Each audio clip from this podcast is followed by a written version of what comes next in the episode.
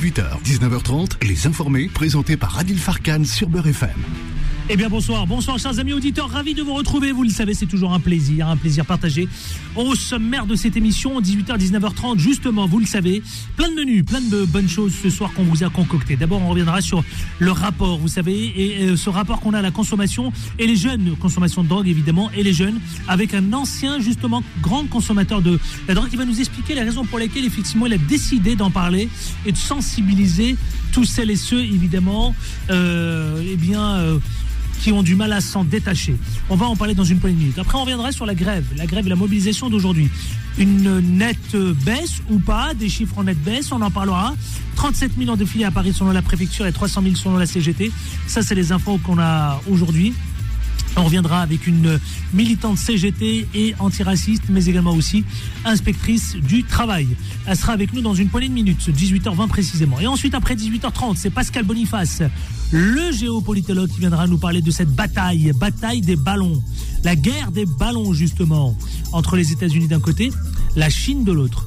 Et puis aussi, surtout, vous le savez, eh bien, nous serons également avec nos débattants influenceurs, Emmanuel Dupuis sera présent, Thierry Paul Valette, Nadir Kaya, tous confronteront leur point de vue concernant les sujets qui ont retenu notre attention. On viendra sur la mobilisation d'aujourd'hui, sur la grève, sur le débat qui a du mal à prendre forme au Parlement concernant la réforme des retraites, mais on parlera aussi également de Pierre Palmade. Voilà, c'est parti, c'est tout de suite, c'est maintenant et en toute liberté d'expression. Beurre FM, 18h, 19h30, et les informés, présentés par Adil Farkan. Et c'est parti où je, vous le savez, pour l'interview du jour. Les informés. L'interview.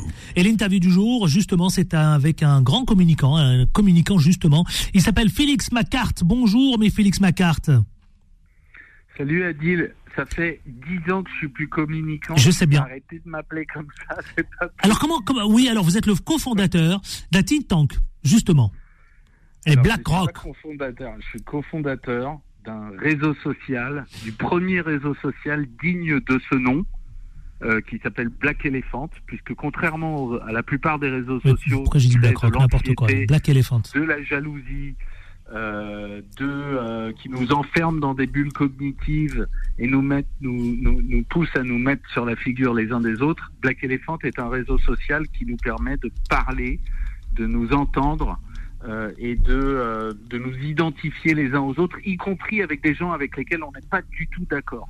Alors, c'est je- vraiment très très très nouveau. Absolument, très nouveau. C'est euh, effectivement, on a eu l'occasion d'en parler. Vous êtes aussi essayiste parce que vous avez écrit un livre hein, justement sur euh, la, la, la, la fameuse descente aux enfers.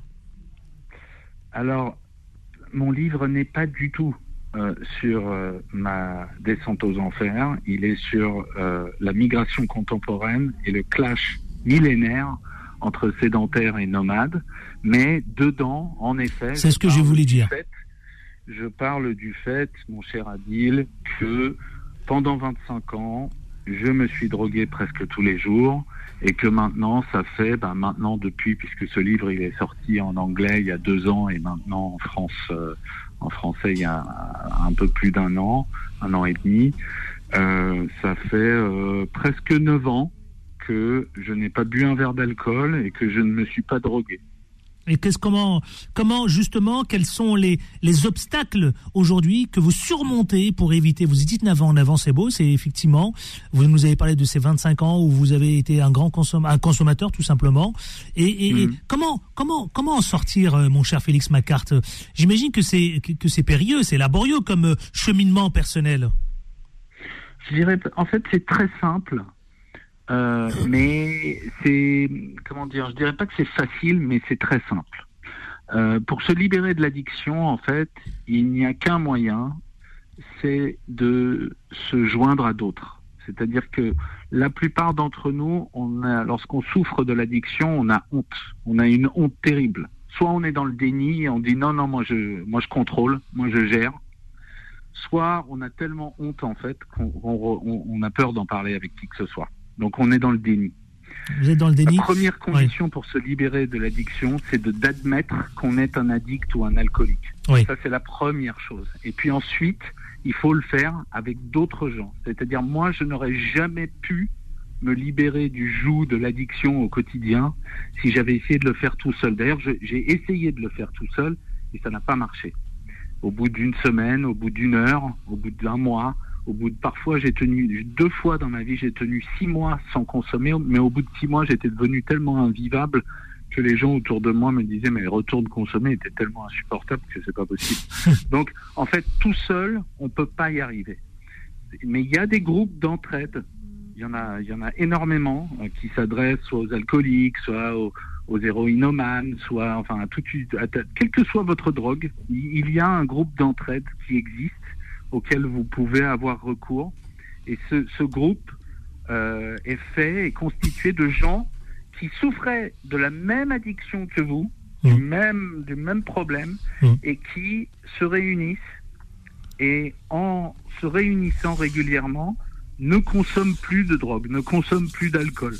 Moi, si vous voulez, quand, quand imaginez que je puisse faire une journée sans alcool ou sans drogue, à la fin, moi, j'étais vraiment sur des substances très, très, très, vraiment hyper toxiques, Oui. Très dur, du, du, ce qu'on appelle en anglais crystal meth, c'est du crack synthétique. Hmm. C'est des drogues très, très fortes. Alors justement, mon cher Félix Macart, vous, ancien communicant, quand vous dites, Mm. vous dites quelque chose qui a retenu mon attention, Félix Macart, euh, vous avez dit on est complètement givré quand on est drogué. Ça veut dire quoi ça, euh, quand on est un ancien consommateur de, de drogue, justement, pour celles et ceux qui nous écoutent partout en France? Euh, consommer des drogues régulièrement, ça rend déséquilibré. Sens premier du terme. C'est-à-dire, quelqu'un d'équilibré, c'est quelqu'un qui est pas impatient, qui est capable d'être dans l'instant présent, qui s'énerve pas quand euh, un mec lui coupe la route euh, quand il est au volant, qui est doux avec ses enfants, qui, etc. Et, et quand on consomme de la drogue, quand on consomme trop d'alcool, euh, quand on, vous savez la définition de l'alcool, j'en ai donné une euh, hier, hier ou avant-hier soir à l'antenne euh, d'un autre média, mais il y a, il y a une- si vous voulez savoir si vous êtes un drogué ou un alcoolique, il y a un test très très simple. Oui, Vous allez, dans- vous rentrez dans un bar, oui. vous buvez un verre de vin, et après vous rentrez chez vous et bu- vous buvez rien. Hmm. Si vous arrivez à faire ça, à boire un ou deux verres de vin ou un ou deux verres de vodka, et ensuite vous allez vous rentrez chez vous, vous allez au lit, et il n'y a aucun problème, bah vous êtes sans doute pas un alcoolique ou un, ou un drogué. Pareil avec euh, les pétards, pareil avec euh, un rail de coke. Vous faites ce que la drogue que vous voulez, vous Ouais. en faites un tout petit peu, et puis vous rentrez chez vous dormir. Hmm. Et si ça, ça marche pour vous, c'est que sans doute vous n'avez pas de problème d'addiction. Pourquoi vous avez Et si- décidé, Félix Macart, vous euh, Et si quoi, pardon, je vous ai interrompu Et Vous si voulez pas que vous voulez pas que je finisse de Si, de si, si, si, au contraire, si, si, et si, si, justement. Alors, euh, je vais donc le, le truc, c'est que l'addiction, c'est notamment l'incapacité totale une fois qu'on a commencé de s'arrêter. Donc, euh, il, il suffit de, de, de, vous me parliez de déséquilibre, vous me parliez de, de pourquoi je disais que c'était une forme de folie, parce que quand on n'est pas capable euh, d'être, euh, quand on quand, quand on prend de la drogue, on n'est pas capable de prendre des décisions euh, mesurées, raisonnables, etc. Donc on finit par exemple euh, par prendre le volant euh, alors qu'on est murgé. Donc c'est c'est à ça qu'il faut faire attention. Il faut il faut que les gens comprennent. C'est quand on est dans la, le Pierre Palmade le matin après une gueule de bois ou avant d'avoir bu, jamais il aurait pris la décision de monter dans sa voiture et de conduire. Oui. Mais quand il a 3 grammes dans le sang, euh, que ce soit d'ailleurs d'alcool ou de, de cocaïne, je ne sais quoi d'ailleurs, eh ben, il prend plus des décisions raisonnables. Il, est- il est complètement déséquilibré. Donc, Justement, c'est ce qui vous a poussé à témoigner. Hein. C'est ce qui vous a, Félix Macart, c'est ce qui vous a poussé à témoigner. Justement, c'est l'affaire, le drame, cet accident de Pierre Palmade. Euh, Aujourd'hui, on a évidemment un positif à la cocaïne.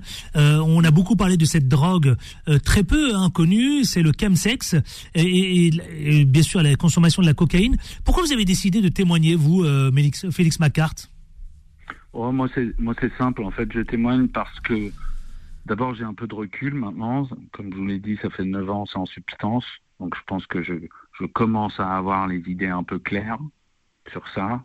La deuxième chose, c'est que moi, je sauve ma peau en aidant d'autres gens à sauver la leur.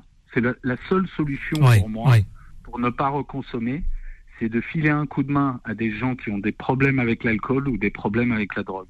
Donc moi, là, en vous parlant, Adil, je je suis pas juste en train euh, de pérorer, etc.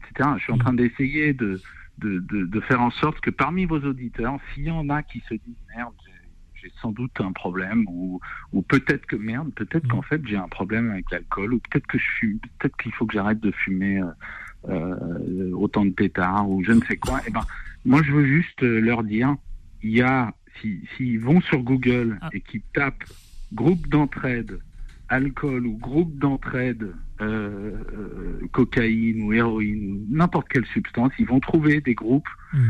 constitués qui sont faits de gens qui, comme eux, avaient des problèmes avec l'alcool ou hmm. euh, qui avaient des problèmes avec la drogue et qui ah. ne se droguent plus, ne boivent plus et, mènent des vies incroyablement riches et, fantastiques. Moi, quand on m'a dit que j'allais plus me droguer, que j'allais plus boire, je me suis dit bon bah je suis sauvé mais ma vie est finie. Je ne vais plus jamais me marrer de ma vie. Or, ce que je voudrais dire à vos auditeurs, vos auditeurs aujourd'hui, c'est que je ne me suis jamais autant marré de ma vie qu'aujourd'hui. Je, n'ai jamais eu une qualité de vie pareille euh, à, celle que j'ai aujourd'hui. Donc c'est en fait le, le, pour ceux qui ont ces problèmes, il y a des solutions et, et il ne tient qu'à eux de mettre de, comment dire, de démarrer le reste de leur vie, hmm. quel que soit leur âge. Moi, je connais des gens je, là, il y a quelques minutes, j'étais dans une réunion notamment des gens qui ont arrêté de boire à 65 ans, qui hmm. ont arrêté de se droguer à 59 ans. Donc il n'y a pas de oui, non, moi c'est trop tard, ou etc. Voilà, voilà ce que j'ai à dire.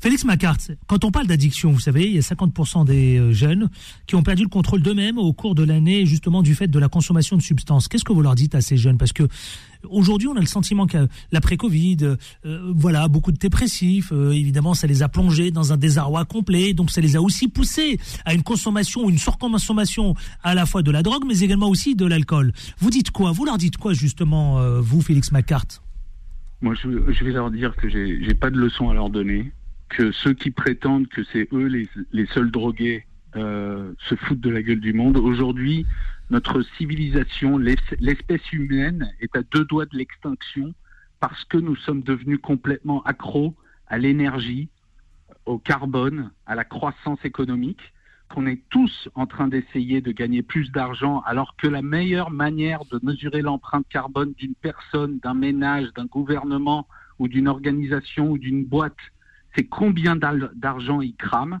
Mmh. On est tous en train d'essayer de gagner plus d'argent. Donc pas de leçon.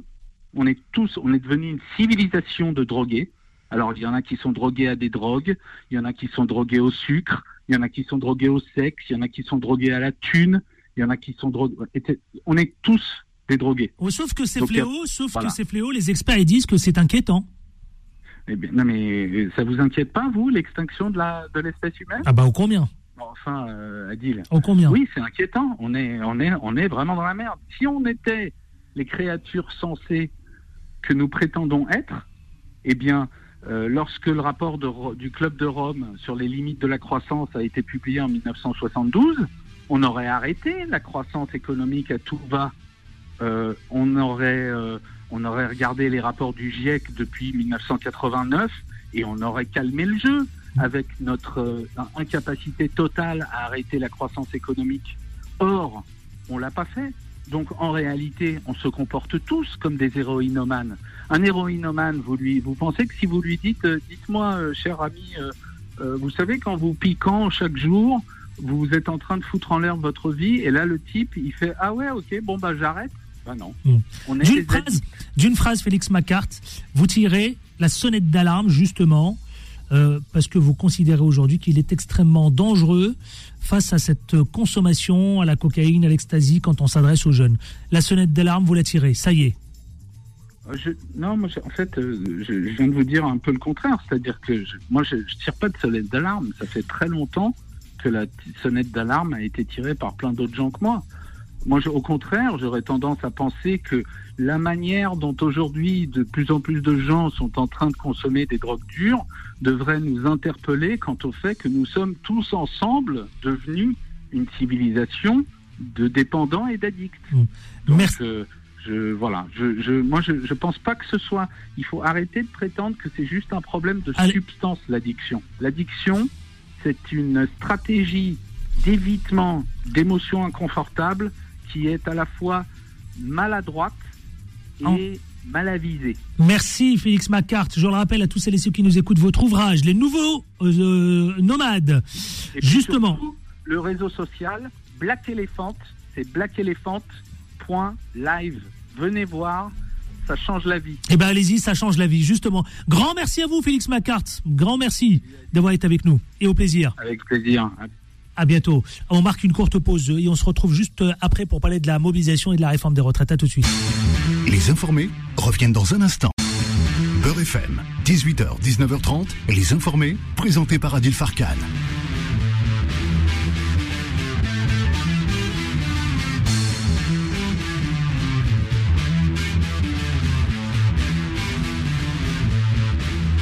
Heure 21, chers amis auditeurs. Nous allons retrouver la grève, la mobilisation justement, avec vous savez qui? Justement une militante antiraciste et militante CGT. Elle est avec nous dans une poignée de minutes justement. Elle s'appelle Mornia Lapsi. Et vous savez quoi? Elle est inspectrice du, travail. Et eh bien justement, on va parler de ça. Alors, paraît-il que, enfin c'est pas paraît-il, les derniers chiffres qu'on a, c'est 37 000 personnes qui ont défilé à Paris selon la police, 300 000 selon la CGT, et puis, et bon, on parle d'une nette baisse. Est-ce évidemment le constat aujourd'hui tiré par l'intersyndicale? On va en parler justement avec notre euh, militante CGT qui sera avec nous, qui est avec nous d'ailleurs. On a juste quelques soucis, pardonnez-moi, techniques à, à, lui parler. Voilà, elle est avec nous. Bonjour. Les informés. L'interview. L'interview, c'est avec justement une militante CGT, antiraciste, inspectrice du travail. Elle s'appelle Mornia Lapsi. Bonjour Mornia Lapsi. Bonsoir, bonsoir, merci de m'avoir invité. Écoutez avec plaisir. Vous, militante CGT antiraciste, que, quel bilan vous tirez aujourd'hui de, de cette réforme, de cette pardon, de mobilisation? Est-ce que vous considérez comme certains que c'est en nette baisse? Bah, non, en fait, euh, quand, on, quand on milite euh, dans des organisations syndicales, on ne regarde pas euh, les mobilisations à la journée, en fait. Hein. D'abord, on les contextualise, on regarde un peu les éléments de, contexte. On, sait dans, les, dans les bases qu'on est dans une période de congé dans certaines zones. Et du coup, c'est absolument pas, absolument pas ridicule les chiffres qu'on a aujourd'hui. Alors, j'ai pas tout en tête, mais en tout cas, dans ce qu'on appelle nous la France périphérique, euh, dans les villes euh, petites et moyennes, il y avait quand même du monde dès, le matin. Donc non, non, c'est pas comme ça qu'il faut faire qu'il faut faire les comptes. C'est sûr que si on écoute les, les, médias mainstream, oui. ils, vont, nous expliquer avec un joli sourire que ça y est, c'est la fin de la mobilisation. Sauf mm. que non. Euh, ce qu'il faut envisager, c'est de voir euh, ce que ça a donné aujourd'hui, certes, mais aussi qu'il y a une vraie, euh, un vrai continuum. Quoi. Alors, un acte 5, Mornia Lapsi, un acte 5, donc, puisque c'est la cinquième fois avec ce jeudi 16 février, qui ne rassemble guère hein, la foule que beaucoup, hein, beaucoup de syndicats espéraient justement. Vous savez, cette fameuse foule des grands jours, notamment comme samedi dernier. Alors, je vous pose clairement la question, même si vous me dites, vous, il ne faut pas parler de chiffres. Est-ce que ce jeudi, euh, maintenir la pression sur les députés, maintenir la pression sur le gouvernement. Est-ce que ça a été euh, une réussite pour cette journée? Euh, oui, moi je pense que oui. D'abord parce que concrètement, il faut pas prendre le, peuple. Moi j'aime bien ce mot-là parce que j'en viens et j'en suis. Il faut pas mhm. prendre le peuple pour pour un ignorant. Euh, ils comprennent très bien qu'il y a beaucoup de gens, pour des raisons économiques justement, puisque c'est ça le fond du sujet, qui n'arrivent pas euh, à se mettre en grève euh, à chaque à chaque appel à manifestation. Donc il y a une demande forte que la pression elle soit maintenue et, et, et, honnêtement on va se dire les, les, grands boss des, des confédés euh, que ce soit Berger ou que ce soit en tout cas pour ceux que j'avais entendus moi ou pour ce soit euh, en tout cas ma, ma à moi, ma confédé à moi, on s'attendait à s'attendait qu'il y ait une qu'il y ait une baisse, on s'attendait pas euh, au, grand grand soir comme la première manif. voilà, c'est normal. Voilà, c'est normal que sur une durée aussi longue, on ait on ait moins de monde. Voilà, et c'est pas les chiffres qui comptent, c'est l'ambiance parce que parce qu'il y a, y, a, y a beaucoup d'ambiance. Alors moi je vous le dis en toute honnêteté, j'ai pu faire que la fin de la fin de la manif, mais il y a une belle ambiance. Alors que euh, quand on a des manifs qui perdurent dans le temps, et eh ben les gens ils ont tendance à, à se miner, ce qui était le cas par exemple à l'époque de, de, la réforme du code du travail, on sentait que les gens ils, ils commençaient à fatiguer au bout de au bout de, de la troisième euh, troisième manif. Là il y a quand même euh, une bonne ambiance, il y a beaucoup de jeunes. Mmh. Donc moi ça c'est quelque chose qui me voilà qui me qui m'interpelle et, et je, je, pense concrètement que ça tombe à pic et ça ça c'est un bon c'est un bon, comment dire, un bon encas, comme dirait ma mère, pour euh, ce qui se prépare euh, pour euh, le 7 mars. justement, le 7 mars. Je, je Mornia Lapsi, justement, vous êtes inspectrice du travail. Qu'est-ce que vous vous dites avec vos collègues? Quelles sont les discussions sur lesquelles vous échangez? J'imagine que, évidemment, la réforme de retraite est au cœur de, de vos discussions, mais qu'est-ce que, quels sont les échanges que vous avez? Bah, nous, alors, la, la, la, réalité, c'est que nous sommes des militants, c'est-à-dire qu'on est à la fois des inspecteurs, inspectrices du travail, et on est à la fois euh, des, des, des, militants. Oui, parce que euh, pour celles et ceux qui vont nous écouter, dire inspecteur du travail en même temps militante. Eh bon, oui, certains, bah, oui, oui. D'abord, c'est important de le savoir. Euh, à la base, le, le corps de l'inspection du travail, c'est plutôt un corps qui est identifié. Ça ne veut pas dire, mais qui est identifié plutôt à gauche. Et on, on retrouve dans ce corps particulièrement des gens qui sont, qui, qui, en tout cas, qui luttent, qui sont euh, particulièrement, particulièrement animé euh, par la protection des travailleurs et des travailleuses, hein, euh, puisque puisqu'il y a quand même le code du travail, il est plutôt euh, il est plutôt, il y a le rapport de force est plutôt favorable aux employeurs. Donc nous, ce qu'on se dit concrètement, c'est que c'est la énième réforme. Euh, c'est euh, c'est une réforme qui sied particulièrement eh ben, au patronat en réalité. Euh, ce qu'on se dit aussi entre nous, euh, en toute honnêteté, hein, moi je, je, vous, oui, je, oui. je, vous, pose, je vous pose les, les, les arguments comme on, on, on, les a entre nous. C'est que euh, c'est incompréhensible pour des gens comme nous, d'abord parce que ce qu'on constate dans notre quotidien, nous, c'est que euh, y a, y a d'abord il y a très peu de gens qui veulent partir à 60 ans euh, euh, de leur boulot en France, contrairement à ce qu'on veut faire croire euh, dans les CNews et BFM TV. Bon, mmh. sauf ceux qui sont très très abîmés. Et j'ai envie de dire, et heureusement, parce que, parce que sinon, ça serait la catastrophe. Mmh. Mais la plupart des gens dans, les, dans, les, dans le tertiaire ou euh, même dans quelques services d'ailleurs, ils vont jusqu'à 62 ans, d'abord pour des raisons, euh, des raisons euh, réglementaires, mais aussi parce qu'ils se sentent encore bien dans leur taf. Sauf que dans la réalité, c'est que nous, on instruit assez régulièrement ce qu'on appelle des ruptures conventionnelles collectives qui touchent particulièrement des gens qui ont plus de 50 ans. C'est qu'on voit passer tout particulièrement euh, des, des, des licenciements euh, économique. Et de dedans, dans, la, dans les charrettes, on trouve des gens de plus de 50 ans. Donc, si vous voulez, il y a à la fois cette hypocrisie et cette incohérence. Alors, comment on peut euh, finalement poser, euh, faire tomber le coup près et dire aux gens, tu vas travailler jusqu'à 64 ans, mais que dans la réalité, l'employeur, c'est lui qui décide au final, mmh. rarement il emploie des gens jusqu'à euh, plus de plus de 55 ans parce qu'il coûte trop cher à l'entreprise, mmh. parce que euh, il, invoque tout plein de tout plein de, de, d'arguments qui sont pas entendables parce que la, la, la, ré, la réalité c'est que on doit envisager le travail autrement. Et puis il y a autre chose moi qui m'interpelle dans tout ça, c'est que euh, on a la chance quand on quand on contrôle d'avoir de, de, tous les, les secteurs d'activité, c'est à la fois des gens qui ont ce qu'on appelle des, des, des, des, travaux très pénibles, hein, comme sur les chantiers. Et, euh, et heureusement qu'on n'a pas des gens de plus de 60 ans sur les chantiers, sinon ça serait dramatique d'un point de vue sanitaire, d'autant plus qu'à côté on ferme, on ferme les établissements hospitaliers et que les EHPAD, on sait, on sait, euh, on sait à quoi ça ressemble à côté. Mais euh, même l'encadrement d'une manière générale, euh, nous on a vu euh, à la période post-Covid, eh bien, elle a eu pour effet euh, sur, un, sur une, catégorie socioprofessionnelle qui, qui avait tendance justement à pas manifester ou à dire qu'il faut continuer à travailler longtemps, euh, longtemps, et eh ben aujourd'hui, ils voient le travail autrement. Cette période, elle a, elle a largement eu euh, des effets sur l'approche euh, des, du peuple, l'approche au travail, du travail. Voilà, donc euh, oui, moi, euh, honnêtement, euh, ça, me, ça, me, ça, me, ça, me, ça me tire en fait cette réforme. Et puis il y a un dernier élément, et puis je, parce que je parle beaucoup et j'en finirai là, mais ça c'est un élément très oui, politique. Oui.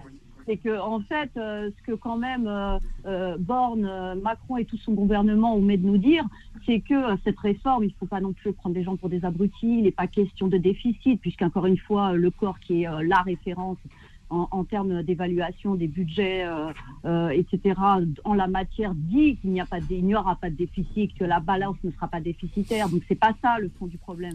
Non, le fond du problème, c'est que il y a euh, des fausses recommandations de Bruxelles, de l'Europe. Oui. Oui. D'une phrase, comment vous voyez les choses pour le 7 mars prochain? On parle de plus en plus de présence de jeunes, d'étudiants.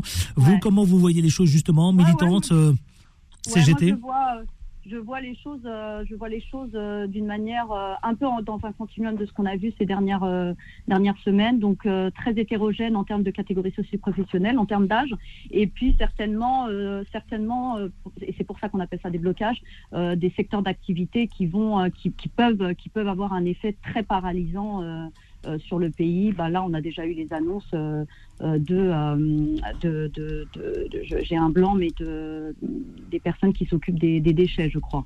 Donc, oui, oui, je pense que ça va être. et c'est le début, hein, le 7. Hein, vous irez manifester vous-même? Quand, quand Jean-Luc ah, bah. Mélenchon, il dit, par exemple, il invite évidemment les Français à bloquer le pays. Vous êtes d'accord avec ça? Il dit pas ou il dit J'ai pas entendu. Il dit qu'il faut bloquer le pays. Bah, moi, honnêtement, euh, j'ai envie de dire ce mot-là, c'est juste de la sémantique. Hein. En réalité, c'est que dans France, on a un droit qui est le droit constitutionnel, qui est un droit de grève. Donc, à un moment donné, euh, ben, si euh, le, pays, c'est le peuple qui utilise un droit, un droit fondamental, et que au final, la, la conclusion, c'est bloquer le pays en réponse à un gouvernement qui, qui, qui a un déni de démocratie, bah, j'ai envie de dire oui, oui, oui, il faut, il faut utiliser ses droits, hein, particulièrement dans un pays qui est démocratique. Hein. Merci Mornia Lapsi, justement militante et militante CGT, mais également aussi antiraciste et inspectrice du travail. Merci à vous euh, Mornia. De rien. Euh, Lapsi, à très bientôt sur nos ondes, sur euh, évidemment dans les informés. À très vite, 18h32 avec quelques minutes de retard. Voici le Quad Neuf. Les informés, le Quad Neuf. Et comme ça que je dis, vous le savez, c'est Pascal Boniface, le patron de justement l'institut euh, l'Iris. Le voici, le voilà est avec nous en direct. Bonsoir Pascal Boniface. Bonsoir Adil. Comment allez-vous cher ami? Ben, Très bien, très bien, comme toujours à votre micro. La guerre des ballons Chine-USA, c'est votre sujet, on vous écoute. Voilà, alors il y avait Serge Lamain qui chantait avant, je n'ai pas eu de ballon rouge. Là, il y a des ballons, je ne sais pas s'ils étaient rouges, mais ils venaient de Chine en tous les cas, qui ont survolé le territoire américain. Et l'un d'entre eux a été abattu. Et donc, on se demande si c'est le début d'un conflit et à quoi ça sert tout ça. Alors, pourquoi des ballons Les Chinois ont dit que c'était des ballons météorologiques. On n'est pas forcé de les croire, et en tous les cas, ils n'avaient pas grand-chose à faire au-dessus des territoires américains. Il y a bien sûr déjà, en fait, tout le monde espionne tout le monde, on le sait bien, et il y a déjà de nombreux satellites mmh. qui passent au-dessus des États-Unis pour la Chine, au-dessus de la Chine pour les États-Unis, pour espionner qui la Chine, mmh. qui les États-Unis. Les ballons, l'avantage, c'est qu'ils se déplacent lentement. Et donc, on peut avoir plus de renseignements. Et ils sont, ils ont une vue assez panoramique, etc. Alors, le problème des satellites, c'est que comme ils sont dans l'espace extra-atmosphérique, ils sont sur orbite, ils ne violent l'espace aérien de personne parce que justement, cet espace extra-atmosphérique n'est pas susceptible d'appropriation d'avion national. Ça appartient à personne. Par contre, le ciel qui est au-dessus d'un territoire, ça appartient au pays qui est là. Et quand vous faites voler un avion, un ballon ou euh, un ULM, bah, il faut demander la permission au pays euh, pour passer au-dessus parce que l'espace aérien, c'est comme le territoire d'un pays. Et donc, on peut dire que quelque part, les États-Unis pouvaient abattre le ballon euh, sans violer le droit international et que l'intrusion vient plutôt de la Chine. Mais tout ceci est en réalité symbolique d'affrontement euh, entre la Chine et les États-Unis. Le secrétaire d'État américain, donc le ministre des Affaires étrangères, a reporté une visite qu'il devait faire. Et je pense qu'on va devoir assister à ce type de crise, suivie de réconciliation, suivie d'une nouvelle crise, pendant très longtemps, parce que tout simplement, Bien sûr, il y a la guerre en Ukraine, bien sûr, il y a l'opposition entre la Russie et les Occidentaux, mais le vrai sujet, le vrai débat, la vraie confrontation géopolitique dans les années à venir, c'est bien entre la Chine et les États-Unis, tout simplement parce que c'est pas tellement qu'ils ont des systèmes différents. Oui, bien sûr, ils ont des systèmes différents, mais le vrai problème, c'est que la Chine rattrape les États-Unis et que ça, ça agace prodigieusement les Américains. Et donc, on a eu la crise des ballons. Il y aura d'autres crises à venir entre la Chine et les États-Unis. Il faut s'y habituer et juste souhaiter qu'aucune d'entre elles ne dégénère. Merci pour euh, ce décryptage, comme vous le faites chaque jeudi, évidemment, votre regard géopolitique. Merci Pascal Boniface. Bonne fin de semaine à vous. Merci à la semaine prochaine avec autant de plaisir. Avec grand plaisir. Partagez. Allez, tout de suite, on marque euh, une pause et on se retrouve tout de suite après, justement, pour lancer à la fois les débatteurs influenceurs, mais également aussi vous au 0153 48 3000. Les informés reviennent dans un instant. Beurre FM, 18h, 19h30, et les informés, présentés par Adil Farkan. 18h40, 18h40, et vous le savez, c'est tout de suite les débatteurs influenceurs qui sont avec nous. Et les informés, les informés, le face-à-face. Le face-à-face avec Nadir Kaya qui vient toujours les mains, euh, toujours pleines, pleines de gâteaux, de cakes, de ceci. Toujours, toujours un plaisir. Mais je Ça va vous suivre, ça hein? Oui, oui. Bonsoir Nadir Kaya, le président de Bonsoir- Banlieue Plus. Comment ça va? Oui, ça va très bien, merci. Tout va bien. Emmanuel Dupuis, comment ça va? Eh ben, j'ai apprécié euh, les, les président de douceurs, l'IPSE. on dit- euh. Les douceurs. Les douceurs apportées par Nadir Kaya. euh, qui- Oui, vous avez, il est toujours, il- vous avez, vous il est avez, vous constant. avez avalé ça avec votre café? J'ai avalé ça avec mon café. J'ai apprécié ça avec mon café. Ouais, c'est Pour me bien, remettre d'une journée mouvement. Vous avez pris votre café au lait d'ailleurs euh, J'ai pris un thé là. Un thé Ah, Ouais, c'est bien. bon pour la il est bon. Il est bon. ouais. Ouais, il est bon. Il est très bon. Thierry Paul Valette. Alors lui, il a fait un marathon, lui. Il sort de la manif. Ouais. Grosse manifestation. Et je sais, il est très, il est ponctuel, Thierry Paul Valette. Ouais. Thierry Paul Valette, c'est l'une des figures emblématiques des Gilets jaunes. Il a couru le pauvre, il est arrivé en nage. Thierry Paul Valette, ça va? Ben, ça va très bien. Je remercie les internautes euh, qui m'ont aidé. euh, c'est- Eh ben, on les salue. Super pour ça. Merci Adil de me recevoir et je suis content de te revoir Manu et, Et Nadir Kaya. et voilà Adil pareil. Nadir Kaya. Nadir Kaya. Voilà, absolument. Ouais, Adil. Euh, bah, saluez vos internautes, hein, bien sûr. Si vous... Ah, parce que vous êtes en live, là. cool. Oui, oui, oui, je fais un live et comme ça ils suivent le live en direct, euh, la radio, euh, voilà, c'est cool. Mettez-vous bien, prenez un peu d'eau, des biscuits, euh, voilà, les le temps, évidemment. comme à la maison, voilà, on est comme à la choyés, on est maison, voilà, exactement. absolument, cool, voilà. Ça, Il sort d'un marathon, il vient de faire des kilomètres, vous qui aimez de courir, il Ouais. a couru lui. Hein. La place d'Italie en Place ouais, ouais, c'est Ouais, pas mais mal. il a couru. Après c'est la pas mal. manif. C'est pas mal hein, quand même. Hein. Non, mais c'est bien. Il est bon notre euh, gilet jaune. Ouais. Ils sont endurants, les gilets jaunes. Ils Il sont faut l'être, hein. Il faut être endurant. Ils sont endurants. terrain, euh, faut être coriace. Ouais, absolument. Messieurs, tout de suite, vous savez quoi? Ben tiens, je vais donner la parole à Thierry Paul Valette. Alors, paraît-il que cette mobilisation, elle a réuni 300 000 de- à Paris, hein, selon la CGT, Oui. et 37 000 selon la police, selon la préfecture. Et on dit surtout que c'est en baisse. Vous dites quoi? Vous répondez quoi? Alors je dis que c'est en baisse. Non, pas du tout. C'est pas en baisse. Au contraire, euh, tout est en hausse dans l'opinion euh, publique, euh, favorable pour un blocage du pays, euh, favorable euh, au maintien pour faire euh, barrage et faire reculer Emmanuel Macron sur, sur la retraite. Et aujourd'hui, bah, il y a ceux qui rentrent de vacances, ceux qui repartent de vacances. Et en fait, finalement, c'était plutôt une mobilisation euh, de terrain sur Albi où étaient toutes les têtes d'affiche des syndicats. Exact, Et- voilà. Parce que bon, en France, il y a la fracture, cette fracture sociale entre les villes, entre le périurbain et, et euh, la campagne. Et, euh, et voilà. Et le plus important, bien évidemment, c'est le rendez-vous le, le 7 mars pour un blocage euh, national. La France aux arrêts. Pourquoi? Parce qu'Emmanuel on Macron ne veut pas entendre. On en Voilà. parlera, on en parlera justement. Qu'est-ce qui s'est passé aujourd'hui euh, Qu'est-ce que vous, est-ce que vous avez eu le sentiment qu'il y avait autant de monde que, par exemple, samedi dernier? J'imagine que non. Est-ce que vous avez eu le sentiment que, euh, évidemment, euh, d'ailleurs, on parle de plus en plus, pardonnez-moi, euh, Thierry Paul Valette, puisque vous, vous arrivez de là, Oui, oui. de plus en plus de jeunes et d'étudiants. Complètement, complètement. Euh, les, les étudiants, les jeunes euh, sont investis. Euh, on dit souvent, ben, la retraite pour eux, c'est dans très très très longtemps. Mais attention à la jeunesse. La jeunesse est mobilisée, la jeunesse est, Ouais, est au courant. présente, ouais. Elle s'info- elle s'informe, bien évidemment. Et la, la- la jeunesse est, aussi concernée parce que ben, ils ont des parents aussi. C'est leurs parents qui sont concernés par la, la, retraite. Les étudiants, c'est aussi la précarité, la précarité malheureusement. Et la politique en place d'Emmanuel Macron ne leur euh, convient pas. Récemment, on, leur a, euh, on n'a pas voulu accepter le- le- l'euro symbolique pour les plateaux repas. Et voilà. Et ouais. exactement. Et c'est honteux. Et, et la jeunesse euh, est en marche. Et je trouve ça génial. Et elle est là. Et elle sera là encore plus fort le 7 mars prochain. Emmanuel Dupuis, comment vous avez observé cette journée justement Euh, Que peut-on dire, euh, raconter évidemment autour de cette mobilisation, notamment ce rendez-vous à Albi? Bon, alors je l'ai pas vécu comme Thierry Paul et, et c'est admirable qu'il soit là parce que d'une certaine manière, il peut nous en parler directement. Mais je crois que ce, ce qui est résumé et, et ce que je vais dire confirme l'idée selon laquelle la manifestation ne se focalise pas qu'à Paris. Mm. Hein, c'est une manifestation dont le but est de montrer qu'il y a une cohérence nationale. Deuxièmement, de confirmer l'idée selon laquelle euh, le, le, la mobilisation est plus forte accessoirement dans les petites villes et je crois que c'est ça l'élément euh, le plus important. On focalise beaucoup sur le nombre de, de, de manifestants à Paris selon la préfecture ou selon les syndicats.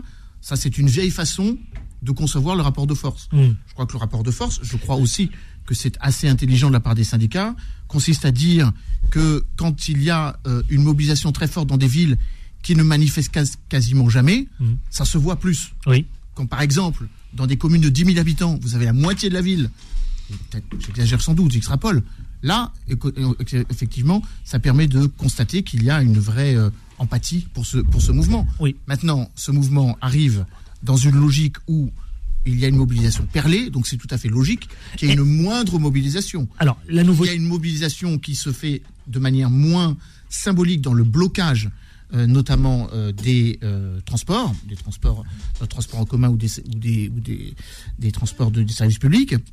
Mais ça ne veut pas dire qu'il y a un élargissement des revendications. Je l'ai toujours dit et je le redis et on va le redire aujourd'hui. Les gens ne manifestent pas seulement à cause des, de la retraite Oui, mais ça, ne- ça ne concerne une sorte de, c'est une sorte d'agrégat euh, de, De colère. de colère, euh, la hausse des prix, euh, euh, la hausse du, du, du, du carburant, du prix du carburant, la précarité sociale ou sociétale d'une partie de la population. Aujourd'hui, les étudiants, évidemment, les personnes âgées. Donc, d'une certaine façon, ça prouve que la méthode du rapport social ou de, du rapport au social de ce gouvernement est en jeu. Petite euh, information quand même supplémentaire, Thierry Paul Valette nous l'a- a, a attiré notre attention sur ce sujet, c'est la présence des étudiants et des jeunes. Est-ce qu'ils sont en train de s'emparer justement de cette cinquième mobilisation et future le 7 mars euh, euh, à venir? Est-ce que les je- la jeunesse, les étudiants ont décidé de voilà de, de faire entendre leur voix? Bah, en tout cas, ils se mobilisent de manière beaucoup plus active que dès le début de ce conflit. Et que d'une certaine manière, encore une fois, cela montre que ce n'est pas seulement la question des retraites qui pose problème, c'est la manière dont un certain nombre de, catégories sociales ne sont pas prises en compte sur des demandes récurrentes qui ont toujours été finalement repoussées pendant le premier mandat. En fait, on se rend compte que tout ce qui aurait dû être fait à travers le dialogue social pendant le premier mandat et donc confirmé pendant le deuxième mandat a été euh, entre guillemets, euh, repoussé, bon, je, déteste me, me répéter, mais euh, a, a été repoussé au calendrier grec pour que tout soit traité dans l'urgence, avec une méthodologie qui ne permet pas, bah, justement, ce qui a été la force du dialogue sociétal français ou du dialogue social français, c'est-à-dire la concertation. Bah, le gouvernement a décidé de ne plus se concerter. La meilleure preuve en est. Oui, oui. C'est qu'il dit, et j'en prends pour preuve ce qu'a dit Olivier Véran euh, il y a quelques heures, que le gouvernement va aller vite Mhm. et qu'il faut voter. Bah non, s'il y a des contestations, C'est pas- ouais. toute forme de contestation, On reviendra de ce qui c'est sera inscrit dans, la- dans, le, dans, le, dans le règlement de l'Assemblée nationale. L'obstruction fait partie Thierry, du jeu démocratique. Thierry Paul Valette Totalement d'accord avec Manuel et Emmanuel. Oui, et je rajouterai aussi que c'est euh, malheureusement euh, le tout en même temps de d'Emmanuel Macron, le tout en même temps. On voit que c'est pas possible. Il faut tout de même euh, rappeler que euh, le mouvement des gilets jaunes euh, n'a eu finalement aucune réponse sociale. Le grand débat, finalement, il n'y a pas eu de grande réponse d'apporter. Il y a eu beaucoup de laissés pour compte. Et, et les gens ont eu ce sentiment, et à juste titre d'ailleurs, que, que le dialogue social a été euh, rompu et qu'Emmanuel Macron, qui est le président, malheureusement, c'est ce qu'il incarne, euh, des plus riches, ne tient pas compte de toute cette diversité au travers D'ailleurs, les de la gilets jaunes, est-ce qu'ils jeunesse. sont toujours aussi présents, euh, autant présents euh, ce- Oui, bien sûr, les gilets jaunes sont toujours euh, aussi présents. Seulement, il faut pas oublier que ce sont des citoyens avant tout, que beaucoup euh, ont quitté euh, le, le gilet. Il y a une répression euh, policière euh, terrible, euh, mais euh, les gens qui euh, sont aujourd'hui dans les rues, euh, c'est aussi euh, beaucoup de personnes qu'on a retrouvées euh, il y a trois ans, euh, il y a quatre ans. Maintenant, ils sont moins euh, visibles, bien évidemment, parce que beaucoup moins médiatisés Oui. et parce que beaucoup ont, ont quitté leur gilet jaune. Nadir Kaya, le président de Banlieue Plus, alors qu'est-ce que vous en pensez, vous? Et notamment, vous avez cette sensibilité, justement, du militantisme euh, de syndicat. Moi, je voudrais rappeler en tant qu'acteur associatif et militant, syndicaliste plus exactement, Oui. euh, quand je vois ce qui se passe aujourd'hui, j'appelle ça de la résistance. Oui. Euh, les Français résistent. Les Français, même si on dit que les chiffres sont moindres aujourd'hui, euh, quatre jours comme ça, euh, où la plupart des, des Français et des salariés perdent de l'argent pour venir se mobiliser, ça démontre qu'il y a une vraie dynamique euh, qui est en place. Euh, tout ne se passe pas à Paris, on le voit dans toute la France, il y a quand même cette mobilisation. Mhm. Ce qui est regrettable aujourd'hui, euh, au vu de cette quatrième mobilisation, et, euh, c'est de voir que M. Macron est complètement sourd et aveugle par, par rapport à ce qui se passe. Il est entêté dans sa logique euh, de mettre cette euh, réforme en place, euh, malgré la contestation. Majoritaire en France. Hein. Je Mmh. rappellerai que les sondages euh, euh, sont à plus de 60% des Français qui, qui soutiennent euh, cette mobilisation et euh, le fait de, ne, de, de stopper cette réforme ou de, de, de- de la refaire. Donc euh, ça démontre qu'il est dans une logique personnelle, une logique d'ego, et il n'est pas en phase avec la réalité. Euh, il a été dit précédemment que M. Macron, notamment dans son euh, euh, sa campagne de deuxième euh, élection, disait qu'il allait être plus à l'écoute des Français. Ben, on s'aperçoit que c'est du pipeau, encore une fois. Mais c'est toujours pareil. Hein. Euh, Macron a été élu avec une, une minorité. Il n'a pas eu la majorité absolue. La France aujourd'hui est morcelée. La France aujourd'hui, depuis 30-40 ans, euh, se creuse face aux inégalités euh, qui sont euh, menées par les différentes politiques de gauche comme de droite. Je rappellerai qu'Hollande aussi euh, n'a pas respecté euh, ses, ses promesses. Donc Monsieur Macron est dans cette logique-là.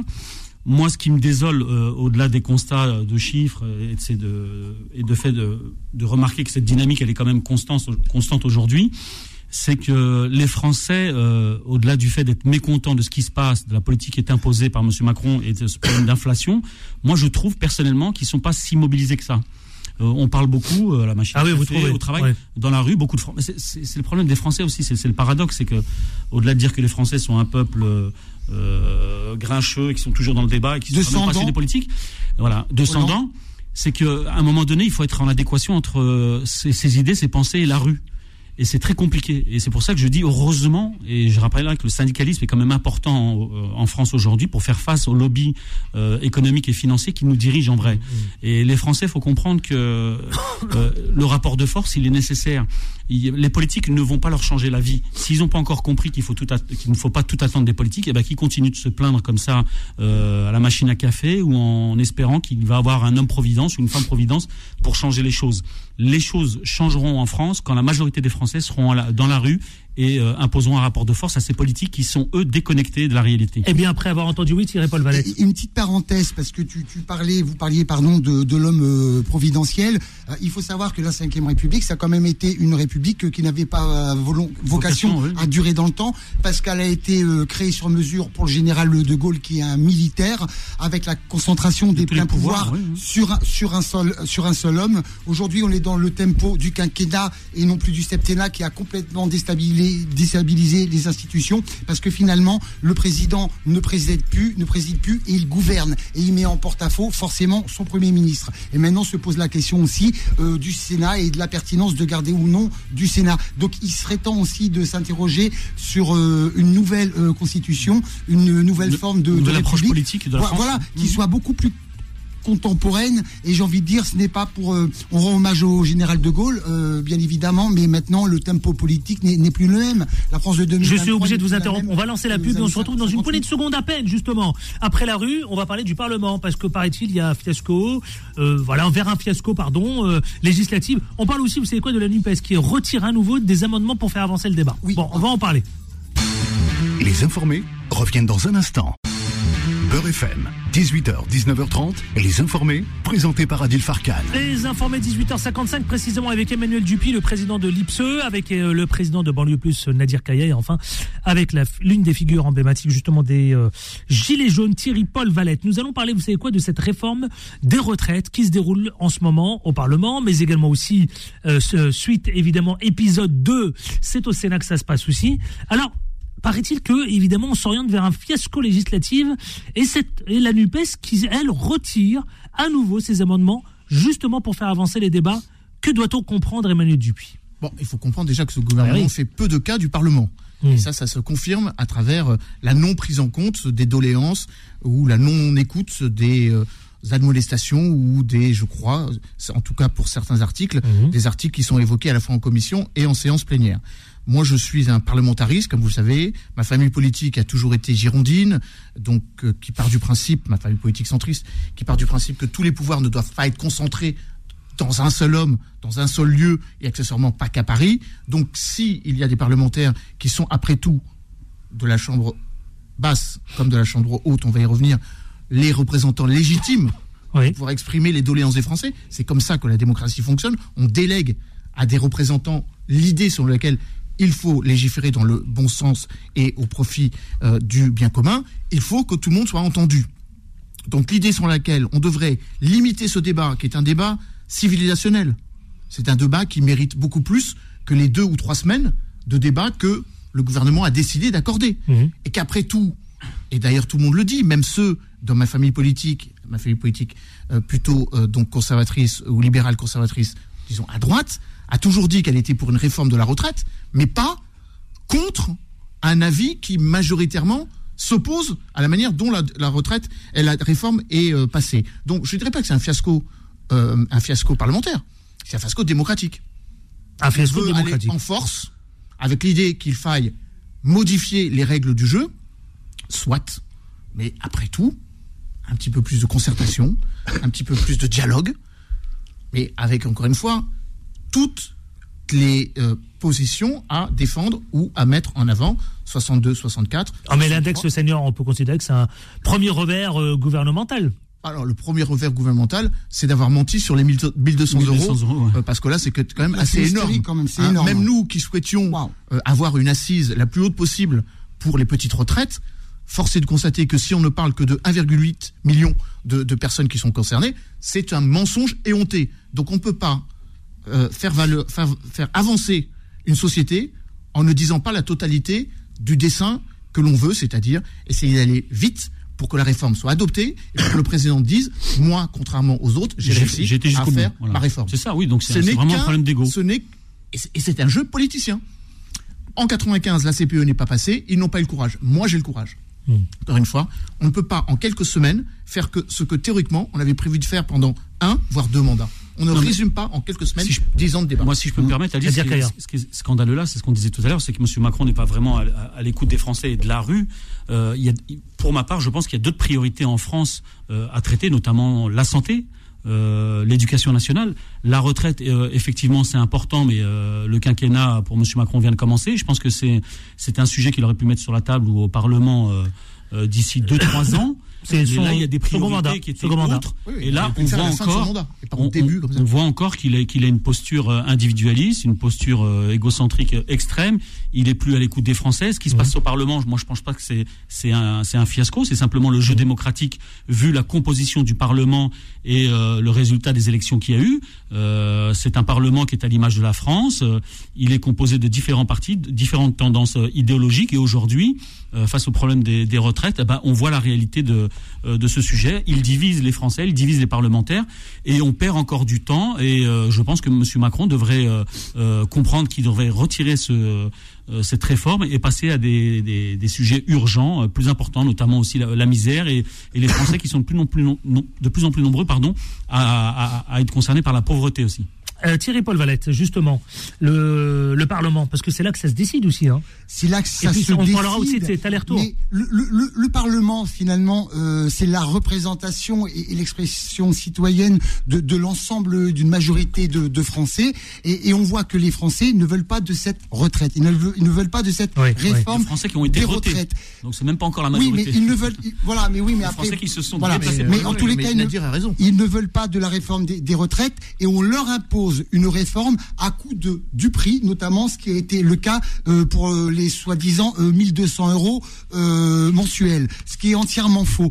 Maintenant, moi, ce qui me chagrine, Oui. c'est après l'irresponsabilité aussi de nos députés. Il faut aussi qu'ils se remettent en cause et en question parce qu'ils sont ils sont censés, ils ont été élus pour nous représenter. Seulement, malheureusement, qu'est-ce qui se passe? C'est que la NUP euh, a déposé des tonnes et des tonnes d'amendements. Des milliers d'amendements. Voilà, des milliers d'amendements pour finalement euh, reculer. Après, le Front National, le RN se repositionne. Voilà, il y a un jeu politicien finalement qui est malsain, de qui est complètement inaudible. Et en ce moment, à l'Assemblée euh, nationale, c'est un cafarna- cafarnaum sans nom. Euh, voilà, donc les Français, les citoyens ne peuvent pas se sentir écoutés, et s'ils ne se sentent pas écoutés, ils ne se sentent pas représentés. Maintenant, cette réforme des retraites. Il faut quand même comprendre que le second euh, mandat d'Emmanuel Macron, où il a dit je vous ai compris, je commence à aimer les Français. Donc c'est l'aveu qu'il n'aimait pas les Français avant. début. Il aurait pu y penser avant, et c'est le cas malheureusement.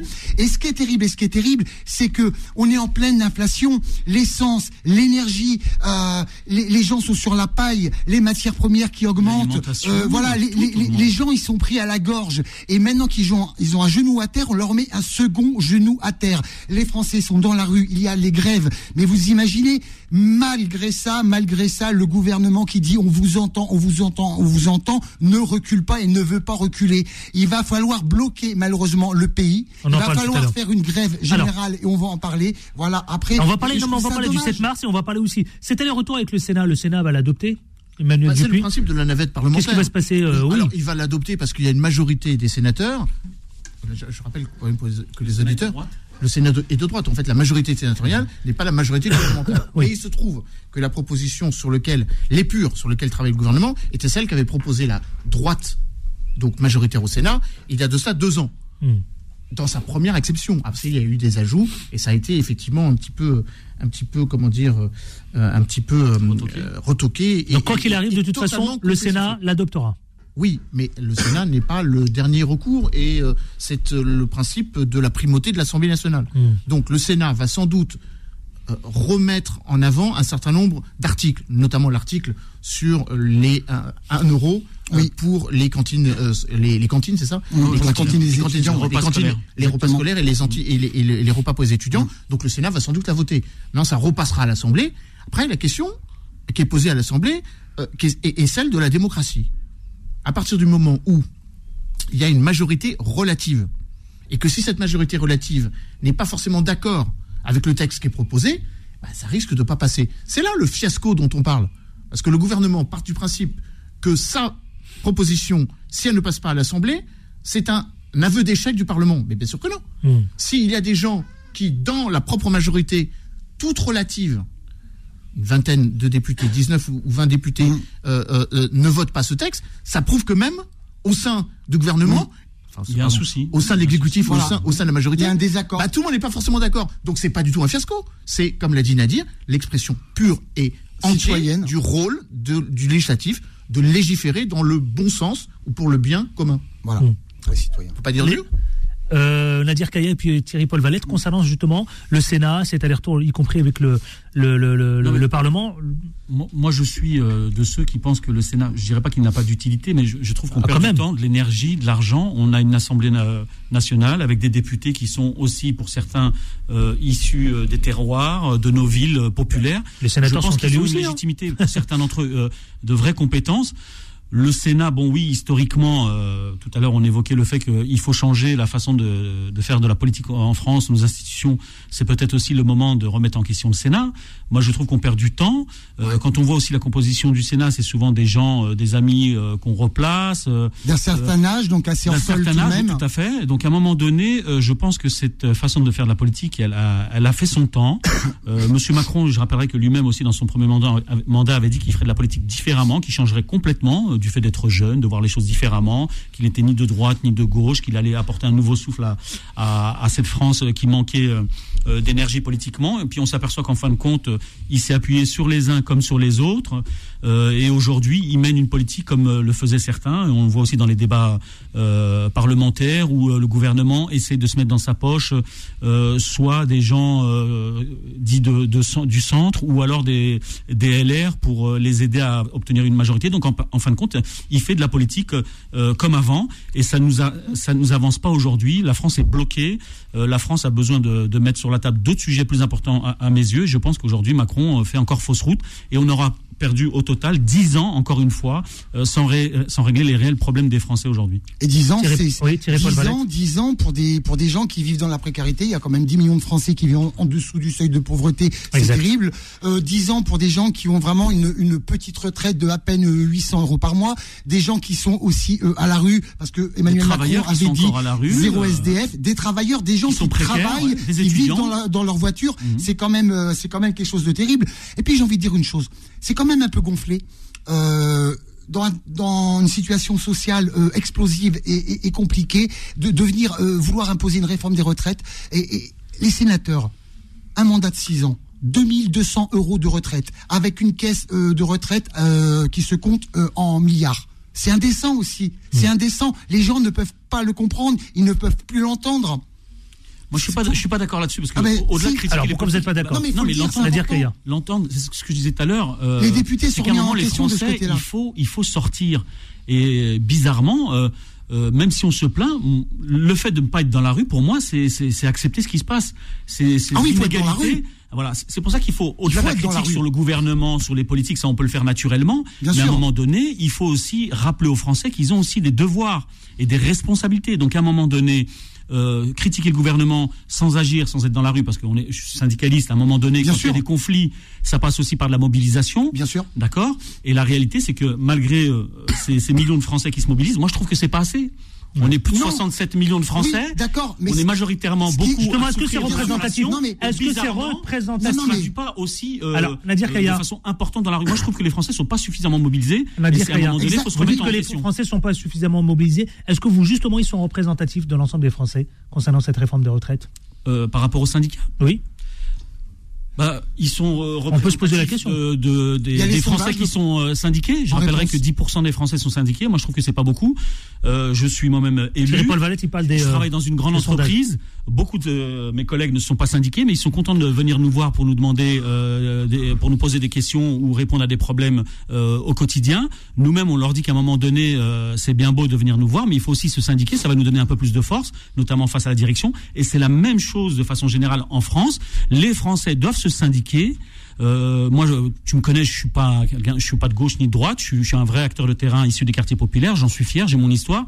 Je sais ce que la gauche a apporté socialement à la France et aux Français. Mais à un moment donné, que ce soit au travail ou euh, politiquement en France, les Français doivent se mobiliser, doivent adhérer aux syndicats, quelle que soit l'étiquette.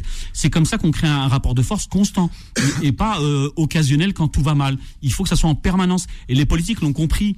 C'est pour ça qu'à un moment donné, euh, même les manifestations, s'il y a du monde, bah, ils disent bon, bah, euh, 2 millions de Français, 3 millions, sur 20-30 euh, millions de salariés, c'est pas énorme. Ils ont raison là-dessus. Thierry Paul Valette, il parle de sondage. Je suis pas tout à fait d'accord. Alors à la question, pourquoi Est-ce que c'est représentatif des Français? Vous n'êtes pas d'accord bah, J'ai juste envie de, te dire, de dire, de vous dire, pardon. Les derniers sondages, ceux qui soutiennent le mouvement, c'est quand même près de 61% Voilà, 61% Ceux qui sont favorables à un blocage du pays, c'est 52, 53% C'est important, c'est la majorité. Mhm. C'est l'opinion publique. On est soutenu par par l'opinion publique.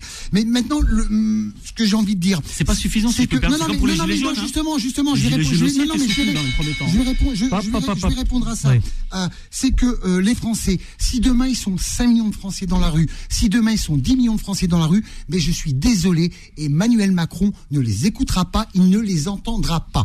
Pour ça, ah mais oui, et c'est pour ça. non, non, mais 5, 10 millions. Non, non, mais je, je, termine. Non, je termine parce que si je suis interrompu, je, je vais pas réussir à. Je suis désolé. Euh, il n'écoutera pas, il n'entendra pas. C'est comme ça que fonctionne ce gouvernement. Il faut bloquer le pays il faut bloquer le pays, il faut qu'il y ait des grèves nationales. Ça va coûter 2 milliards au patronat. En 10 jours, ça va coûter 20 milliards. Ça va coûter beaucoup plus cher que cette fichue réforme des retraites. Ils vont commencer à perdre de l'argent.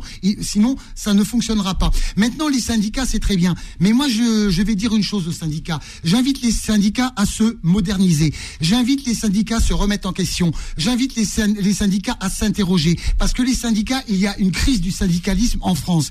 Il faut savoir qu'avant, nos anciens, nos aînés étaient étaient syndicalisés, ils étaient solidaires. Sauf qu'aujourd'hui, la société, c'est une société individuelle, le chacun pour sa peau marche ou crève. C'est ça aussi. Et donc les syndicats nous ont joué quand même des, des petits tours pas très sympas par le passé. Maintenant, je vais faire, je termine après. ça, ça va être un peu long. Je vais, moi, je, vais quand même, ce que je voulais dire. Je, vais quand même terminer. C'est que nos anciens se sont battus, mobilisés pour qu'on ait des acquis sociaux. Et aujourd'hui, on se bat pas pour avoir d'autres acquis sociaux. On se bat pour ne pas les pour perdre. C'est ça. Et pour les conserver, c'est terrible. En 95, moi, j'avais 20 ans. J'étais étudiant. Juppé, en 15 jours, ça a été plié. Pourquoi? Parce que le blocage du pays a été mis en place. Euh, à l'époque de Sarkozy, euh, Fillon, etc., la retraite est passée parce qu'il n'y a pas eu de blocage du pays, juste une mobilisation. Nadir Kaya. Non, mais il y, a, plein de choses sur lesquelles je suis d'accord. Euh, Moi-même, en tant que, en tant qu'élu. Mais il fait le grief aussi en, je suis pour le changement parce que les, élus de terrain n'ont rien à voir avec M. Martinez ou les autres dirigeants des syndicats. Ça, il faut le dire. C'est pas le sujet d'aujourd'hui. Il y a des vrais euh, débats en interne. Nous aussi, on a envie que ça change parce que la façon de, de, nos dirigeants de faire du syndicalisme devant les médias n'est pas la réalité sur le terrain. Moi, ça marche plus. Il y a un décalage. Il faudrait faire une émission spéciale, spéciale là-dessus pour évoquer ces choses-là. Moi, j'ai pas, pas de débat là-dessus. Mais moi, ce qui m'importe aujourd'hui, c'est vraiment la mobilisation parce que même si le 7, il faut, euh, je pense, durcir le mouvement parce que les, Français ne le comprennent pas, parce que les médias les ont habitués à, accepter la critique des syndicalistes ou des syndicats en faisant croire que ils étaient tous pourris. Euh, c'est pas plus, euh, c'est plus compliqué que ça moi, je suis pour qu'il y ait de plus en plus de gens dans la rue, parce que le 7, même si on reste aussi peu, le blocage, il va, il va falloir du monde. Et là, ça remet en question aussi le, euh, simplement les sondages ou le fait d'être soutenu. Soutenu, euh, moi je suis sur les quartiers, Totalement. des marches pour les morts, euh, des gens qui nous soutiennent, ça c'est du pipeau. La réalité quand il y a un conflit, c'est dans la rue. Hmm. Voilà. L'opinion publique, c'est pour les politiciens, pour les, les médias, pour se donner des chiffres.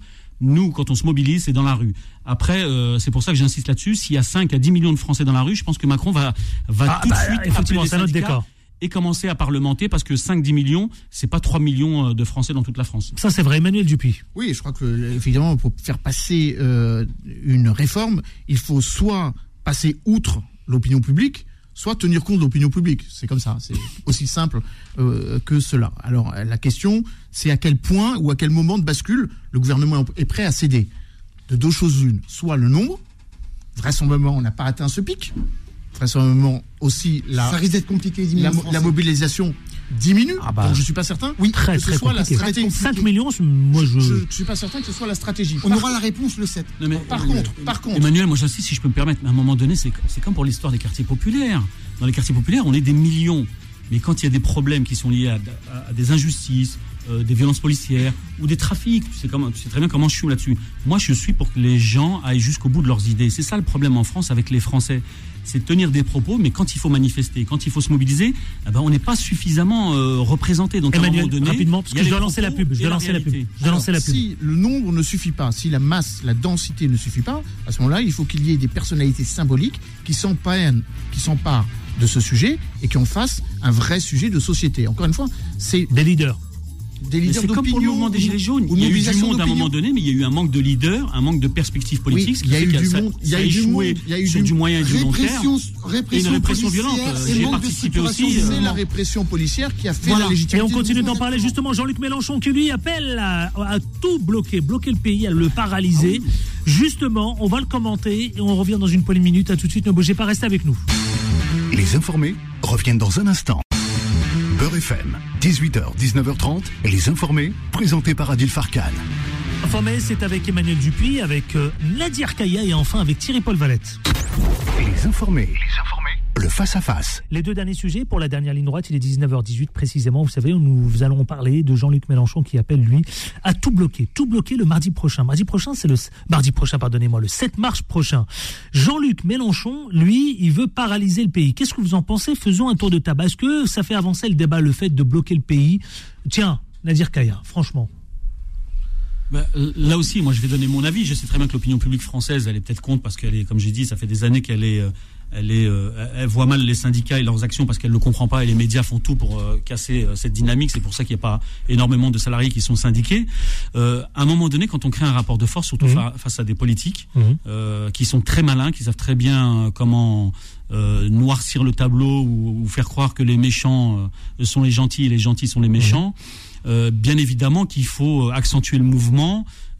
par des, des mouvements comme ça de blocage euh, dans des endroits stratégiques qui vont euh, euh, paralyser le pays. et c'est comme ça qu'on va pouvoir, malheureusement, c'est toujours, c'est toujours malheureux d'en arriver à ça. Ça, ça démontre qu'en face, vous avez des gens qui sont pas honnêtes. Vous êtes d'accord? Il faut bloquer le pays? Mais bien sûr qu'il faut, bloquer, le pays. la réforme là, elle passe pas parce que elle est pas bonne. on demande toujours au peuple de de, souffrir et de suer plus que les autres, c'est inacceptable. Donc à un moment donné, il faut paralyser la France. Euh, si malgré ça, Macron euh, euh, ne souhaite pas retirer sa réforme, eh ben, ça démontre qu'il sera pour le conflit et qu'il voudra faire en sorte de décriminaliser le, le, mouvement par des actions violentes, comme ça a été fait avec les Gilets jaunes. On sait de quoi il est capable, mais c'est pas grave. C'est une question de vie ou de mort, notamment de, des Français, des retraités et surtout de dignité. Thierry Paul Valette, bloquer la France ça bah, oui, complètement. Ça, bah, bah, ça, me parle bien évidemment. Bloquer la France, euh, les, les congés payés en 1936, euh, on les a acquis aussi parce que la France a été euh, bloquée euh, pendant euh, plusieurs semaines et plusieurs mois. Voilà, on n'a rien sans rien malheureusement. si les gouvernements, les différents gouvernements étaient à l'écoute des, des, citoyens, de ceux qui les ont mis en place, ça se serait. Voilà. sinon, faudrait me, me citer une, une réforme euh, juste euh, Oui. un, un acquis social euh, qui soit passé, euh, non pas en forçant, mais mais juste parce qu'on a écouté les, les citoyens comme ça sans rien dire, c'est terrible. Après Jean-Luc Mélenchon, je- je- je- j'ai envie de dire pour beaucoup, il y en a qui vont dire c'est un vieux réac, etc., etc. Puis Jean-Luc Mélenchon fait du Jean-Luc Mélenchon. De toute façon, voilà, il, il a la verbe. euh, c'est un c'est un politicien aguerri. euh, un- il a le il a le talent du, du discours. Ah, mais là, il est, il est en train d'extrémiser le, le Mais- mouvement, mais, là. mais- mais oui, il est en train d'extrémiser parce que malheureusement, il y a un gouvernement euh, d'Emmanuel Macron qui, qui, qui pousse aux extrêmes. Moi, je vais dire quelque chose de, Ah, de faut terrible. débattre.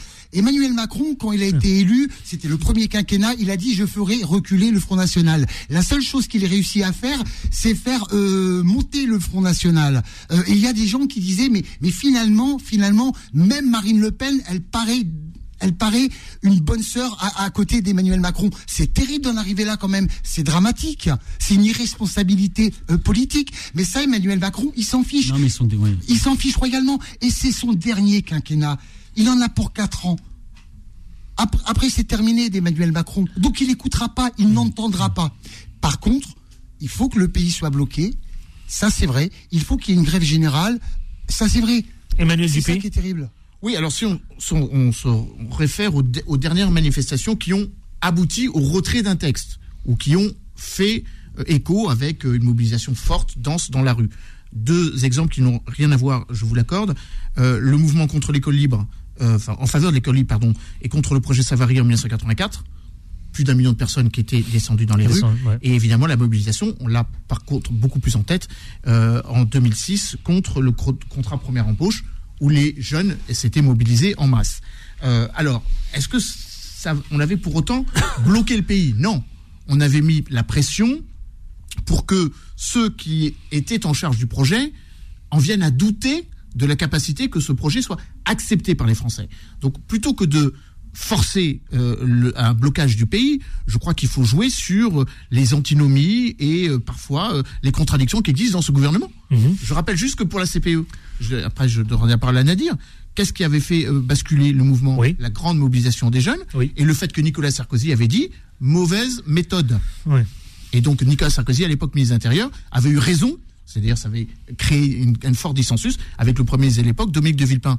Moi, je crois très sincèrement qu'il y a au sein de ceux qui prônent, pour l'instant, euh, des manifestations plus silencieuses, beaucoup d'hésitation, beaucoup de doutes, beaucoup de scepticisme sur la méthode. Et je dis ça dans le camp gouvernemental. Donc à partir du moment où il y aura un hiatus qui se crée, c'est peut-être là où le mouvement va se déliter. Je suis pas certain que ce soit l'appel à la mobilisation générale de Jean-Luc Mélenchon.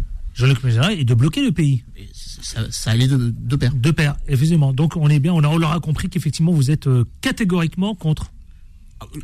Je sais pas à être pour ou contre. Oui. Je dis juste que je ne suis pas certain que ce sera plus efficace que euh, une forme de guérilla parlementaire ou une forme de respect.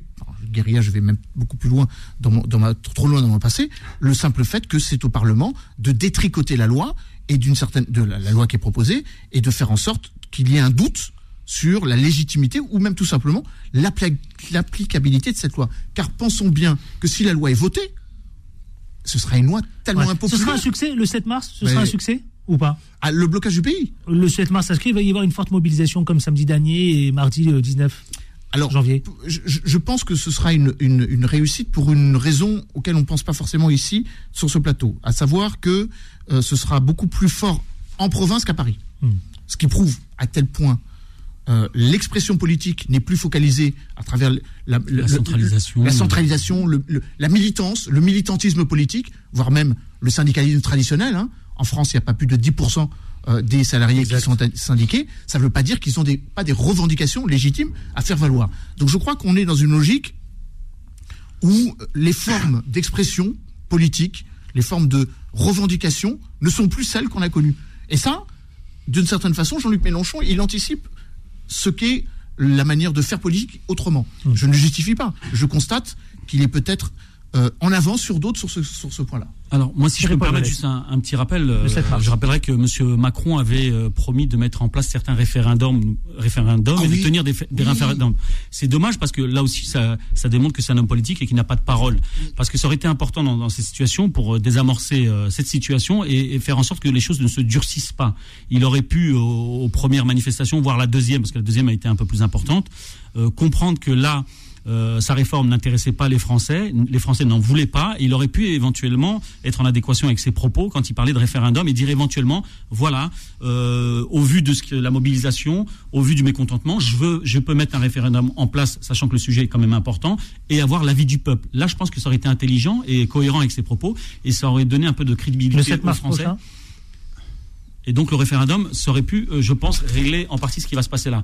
Là, on est quand même dans un mouvement dur. Le mouvement va se durcir encore, mais c'est pas le fait des syndicalistes ou des politiques ou de certains politiques à gauche ou voire ailleurs, mais c'est le fait euh, d'un gouvernement et d'un président de la République qui s'entête à vouloir absolument passer euh, coûte que coûte une réforme qui n'est pas dans le bon timing et surtout dans l'intérêt des Français. Thierry Paul Valette, comment les- justement euh, la mobilisation du 7 mars pro- prochain pardon? Alors, je, vais revenir sur les propos rapidement d'Emmanuel. Juste une petite parenthèse. Euh, Est-ce que la loi sera détricotée? Euh, La loi sur la réforme des retraites est en train d'être détricotée. ça Donc finalement, euh, elle est, ça la rend complètement illégitime, illégitime, tout simplement. Donc qu'est-ce qui va se passer? Ils vont passer en force et finiront bien par appliquer le 49.3 parce que c'est leur arme de destruction massive. Voilà, c'est ça qui est terrible. Maintenant, il faut savoir que le 7, oui, le 7, euh, j'y crois. Je lis les commentaires en même temps sur les, les lives et c'est important parce que c'est aussi euh, l'avis des, des citoyens. Et beaucoup disent on ne vit plus, on ne survit. Voilà. Et donc. C'est ce qu'ils disent. euh, Ah mais oui, c'est ce que En disent live, les là, gens, en ce moment on ne même. vit Plus, on, ne, on, ne- on- on survit. Ce n'est pas que la réforme des retraites, euh, c'est aussi les problèmes des santé, les problèmes de, de, de la retraite, euh, de, de, de tout ce qu'ils vivent. Donc le 7 mars Voilà. prochain, comme disait Emmanuel Dupuis, c'est toutes les formes d'expression. Mais c'est toutes les formes d'expression. cristallisation des luttes. Il faut une Et- et- et- convergence. et La quoi, pardon Convergence. La cristallisation des luttes, Bien des sûr. revendications. Et attention, attention, on ne sait pas ce qui peut se passer, on ne sait pas ce qui peut arriver. Et on peut rentrer euh, dans un durcissement sans précédent, mais même bien au-delà des gilets jaunes. Parce qu'à un moment donné, on est en train d'étrangler les gens, d'étrangler les gens, les gens sont étranglés, on se dit, ben, ils ont des crédits, ils ne peuvent pas, etc., ils vont pas se mobiliser. Mais à un moment donné, ça va terminer comment? En guerre civile? C'est ça? Messieurs, les 19h27, je voudrais juste qu'on- un petit mot, un petit tour de table concernant l'accident donc euh, de Pierre Palmade. Pierre Palmade, ouais. Absolument, concernant donc euh, Pierre Palmade. Euh, je ne vais pas revenir évidemment sur euh, toute la jeunesse. De, euh, je voudrais juste qu'on s'attarde un peu, vous savez, sur la une, la une de Charlie Hebdo qui désigne complètement l'humoriste avec un dessin évidemment que je vous laisse découvrir pour certains ceux qui ne l'ont pas encore vu. Évidemment, je vous invite, chers amis auditeurs, à aller le voir.